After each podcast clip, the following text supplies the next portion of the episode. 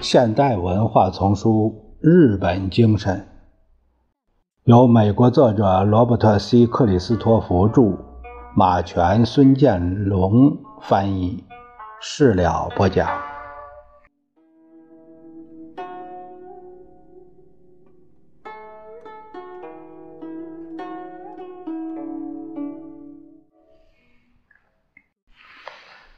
公民不正当行为的方式，在任何社会都是最具有暴露性的一个方面。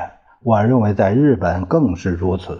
当日本人热切渴望摆脱个人的和社会的责任，保持心情舒畅时，压在日本人心头的集体意识并不因此而略有减轻。在当代欧美国家，社会公德对于个人来说已没有多少约束力。以致人们越来越走向极端，方能显示出自我。在今日西方，实际上很难辨别何谓反叛，但在日本，社会义务如此繁多，如此具体，因而确立自我反倒更为容易。就像在维多利亚和爱德华七世时代时，纵酒和纵欲满足了大多数西方人潜伏着的反社会冲动一样，如今的日本也自有其心照不宣的心理调剂。其中突出的一点就是，日本男人最热衷的消遣，下班之后去自己满意的酒吧、女郎那儿坐坐，把这种地方称为酒吧。不够准确，不单单是喝饮料的地方，还是在某些方面相当于伦敦俱乐部的一种非官方社交组织。高级双引号高级女郎酒吧，像东京那个死老鼠，名义虽然名义上是公共的，其实是秘密俱乐部，陌生人不受欢迎。有人告诉我，常客按月付账。账目取决于他实际上买了多少高价饮料，也取决于女主人对他的喜爱程度。不能过于强调他与伦敦俱乐部的相似，因为女郎酒吧中的行为绝对不会受到英国上流社会限制。除了我们前面提到的无休止的色情玩笑和跪坐行礼，酒吧间里。还有狂喝滥饮、嘈杂的说笑声，有时空气达到高潮，有人会抢过麦克风，声嘶力竭地唱起跑调的流行歌曲。那用磁带伴奏的个人演唱会，几年前在日本掀起全国性热潮，以至于繁殖出成千上万个充斥着配有响亮的录音伴奏、手握话筒，嗯，这个感伤的歌手的赌场酒吧。对许多西方人来说，这一切未免有些孩子气，太乏味了。但是陪一位日本朋友去他的女郎酒吧了，不是可以随便拒绝的邀请。首先，酒吧交易可以加强业务联系。此外，从日本男人在酒吧的行为中，可以观察出日本人与西方人之间一些有趣的心理差异。例如，女郎酒吧中笑声的含义。就让西方人，即使是懂日语的人，颇感迷惑。部分原因是日本人的大笑和著名的日本式微笑一样，通常表现出一种尴尬，而非一个乐趣。但是，当日本人已发觉某事确实有趣时，美国人或欧洲人却往往感觉不到其幽默何在。我以为。这在某种程度上是由于日本人在与环境不和谐的事情上比西方人要敏感，而且很善于从细微的失调中看出喜剧性。有一个老故事：两个美国喜剧家使用同样的笑话机，所以只需要说二十四号或三十六号，就能令对方忍俊不禁。正如一位长期观察日本社会的外国人对我说。一些日本人幽默和这个故事极为相似。假如两位或更多的日本人共同经历一个趣事，事后关于此事的一句暗语便会引起他们的大笑。这类内部笑话正是日本庙宇的主要内容。同样让一些日本人感到古怪的是，许多酒吧中的幽默都含有关性的暗示。日本人对性的问题的态度历来是不浪漫的，重实际的。西方人由于近一二十年来对社会因素的普遍重视，也开始持这种态度。男人的放荡，无论是偶尔的艳遇还是经常的情妇，在日本都被认为是理所当然的事。以至于当日本男人为西方客人提供了一次满足机会，却未见凑效时，常常感到纳闷，甚至感到受了伤害似的。日本政府不知为什么一直禁止杂志刊登裸体封面，但日本的性商店早在丹麦、西德这类商店合法化以前就已经享有盛名了。尽管如此，我感到狂热的性欲在。美国中年人中要比在日本中年人中普遍的多。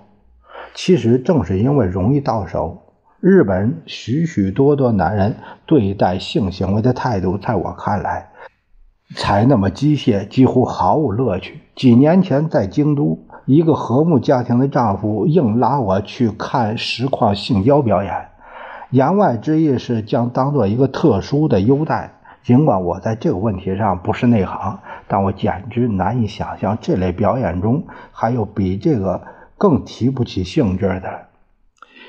也只是在日本，有位男朋友随意谈到他对自己近来的性生活质量不甚满意，随后就询问我的自我感觉如何。然而，除非已谙熟日本，一个女郎酒吧中的美国客人会发现。日本人对酒的态度比对色的态度更难于理解，尽管也有大量例外。典型的日本人很不善于控制自己的酒量，许多我不能做出评价的生理学理论对这一现象做出了解释，但不管原因何在，对大多数西方人来说几乎毫无效果的酒精含量，却常常能使日本人脸孔紫红。语音不清，呈现出百般醉态，这可是显著的事实。不过，日本人多半会对这种易醉置之不理。虽说进口烈酒在日本极为昂贵，以至于一瓶上等白兰地或者是麦芽威士忌成为外国客人送给日本朋友最受欢迎的礼物之一，日本富人依然纵情畅饮。不那么宽裕的日本人也同样勤勉的。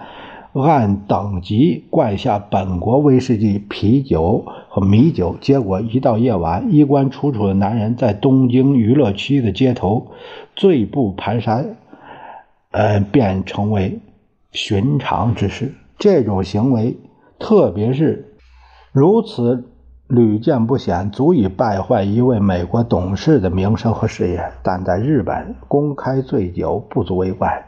它是解除身心紧张、工作疲劳的公认方法。我当时喝醉了，这一句话可以被视为对任何反常行为，包括当众怠慢上司的充足理由。对和日本相处的西方人来说，这既是好事又是坏事。没有人愿意被冒犯，即使在对方自认为喝醉了的时候。话说回来，即使你对一个日本醉鬼出言不逊，大为恼火，也没有人会同情你。如上所述，日本人对酩酊大醉和女郎酒吧中亲昵行为的宽容，形成一种社会默契。自我必须从铁一般结构的客观物质压力下得到麻醉，这种宽容就是对这一明智态度的未经言传的，而且往往是无意识的认可。不过，这一公认的解脱方法本身却是极受限制的。在大多数情况下，日本社会对公开表现出的异化，并不像美国社会那么能容忍。在日本城市。看不到那些骨子里反社会的现象，乱涂乱抹的艺术，电影院里四处弥漫的大麻味儿，抱着大音箱在街上逍遥自在的傲慢阔步的年轻人，大概是由于整个社会表现出来的一致性，使得西方崇拜者过分推崇他的秩序和手法，以为日本人反社会行为全然不为人知，则是大错特错。例如，日本的周期性游行示威如此狂烈，足以使美国反核集团最极端的行为相形见绌。单是九七年，那些。打算迫使成田机场关闭的青年激进分子就组成了大约二十六起轰炸机和武力袭击，导致八人死亡，三十二人受伤。更有甚者，美国人见识过的所有犯罪类型几乎都发源于日本：摩托车凶杀队、纵火犯、绑架者、贪污犯，甚至是职业职业匪徒。一九八零年，日本国家警视厅非常精确的报告说，日本存在着两千五百零七个地下组织，成员高达十万六千七百五十四名。难怪一些外国的案件作家乐于给日本匪帮赋予一层异国色彩。这些歹徒被称为无赖。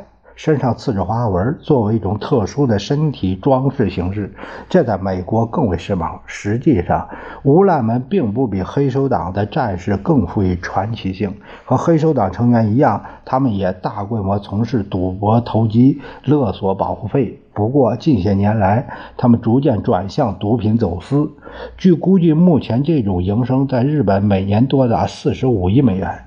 这一重点转移是下列事实一个紧随的后果，也是部分原因。吸毒是日本近年来犯罪率不断增长的一个两大罪行之一。一九七九年，大约有一万八千名日本人因为使用非法药品被捕，这一数字是十年前的二十六倍。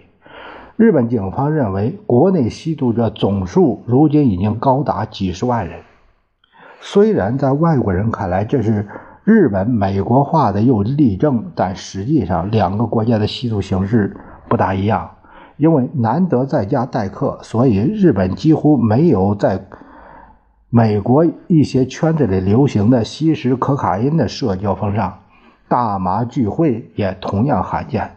实际上，大麻在日本毒品中的比重，在美国的情况轻得多。在严密监督下，日本国内任何毒品的生产所冒风险都太大。由于体积过大，要想将足以盈利数量的大麻运进日本，像这样警备森严的小国相当困难。结果，日本成年人最容易上手的就是掺。吗啡的可卡因，其中大量是在台湾和南朝鲜加工制成的。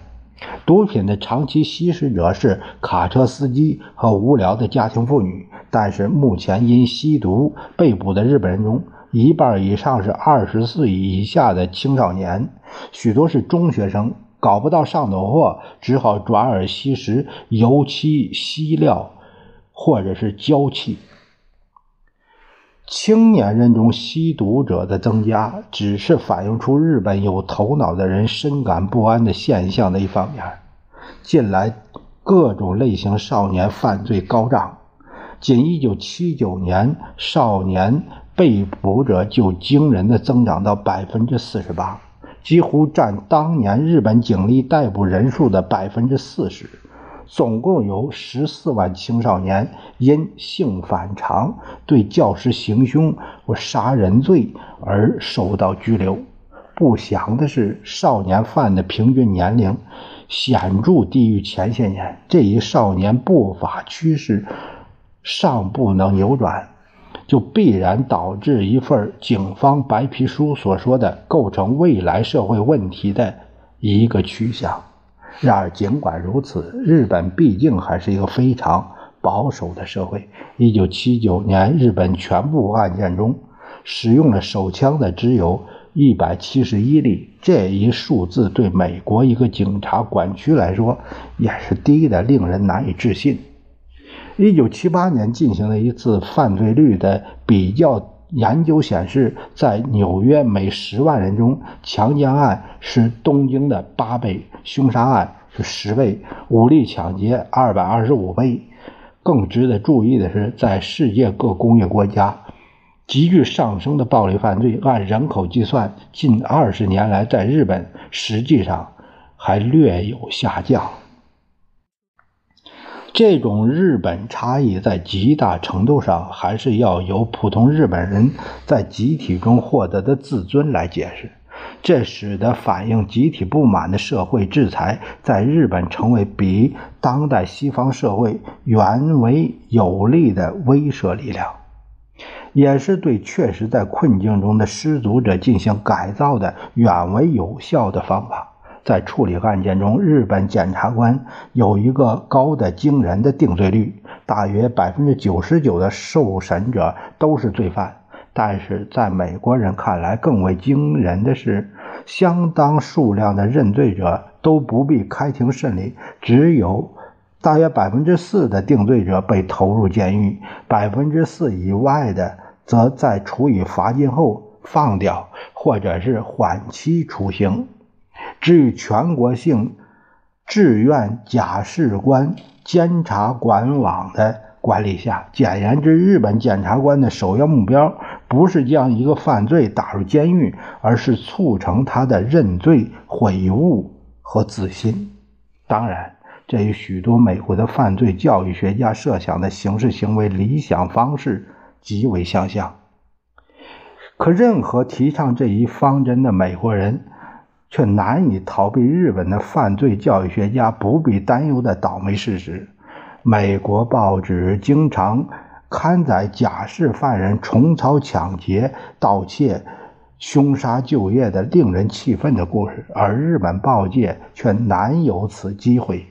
理由是，任何经过被社会责难和抛弃的精神痛苦的日本人，都未必愿意冒重复这一经历的危险。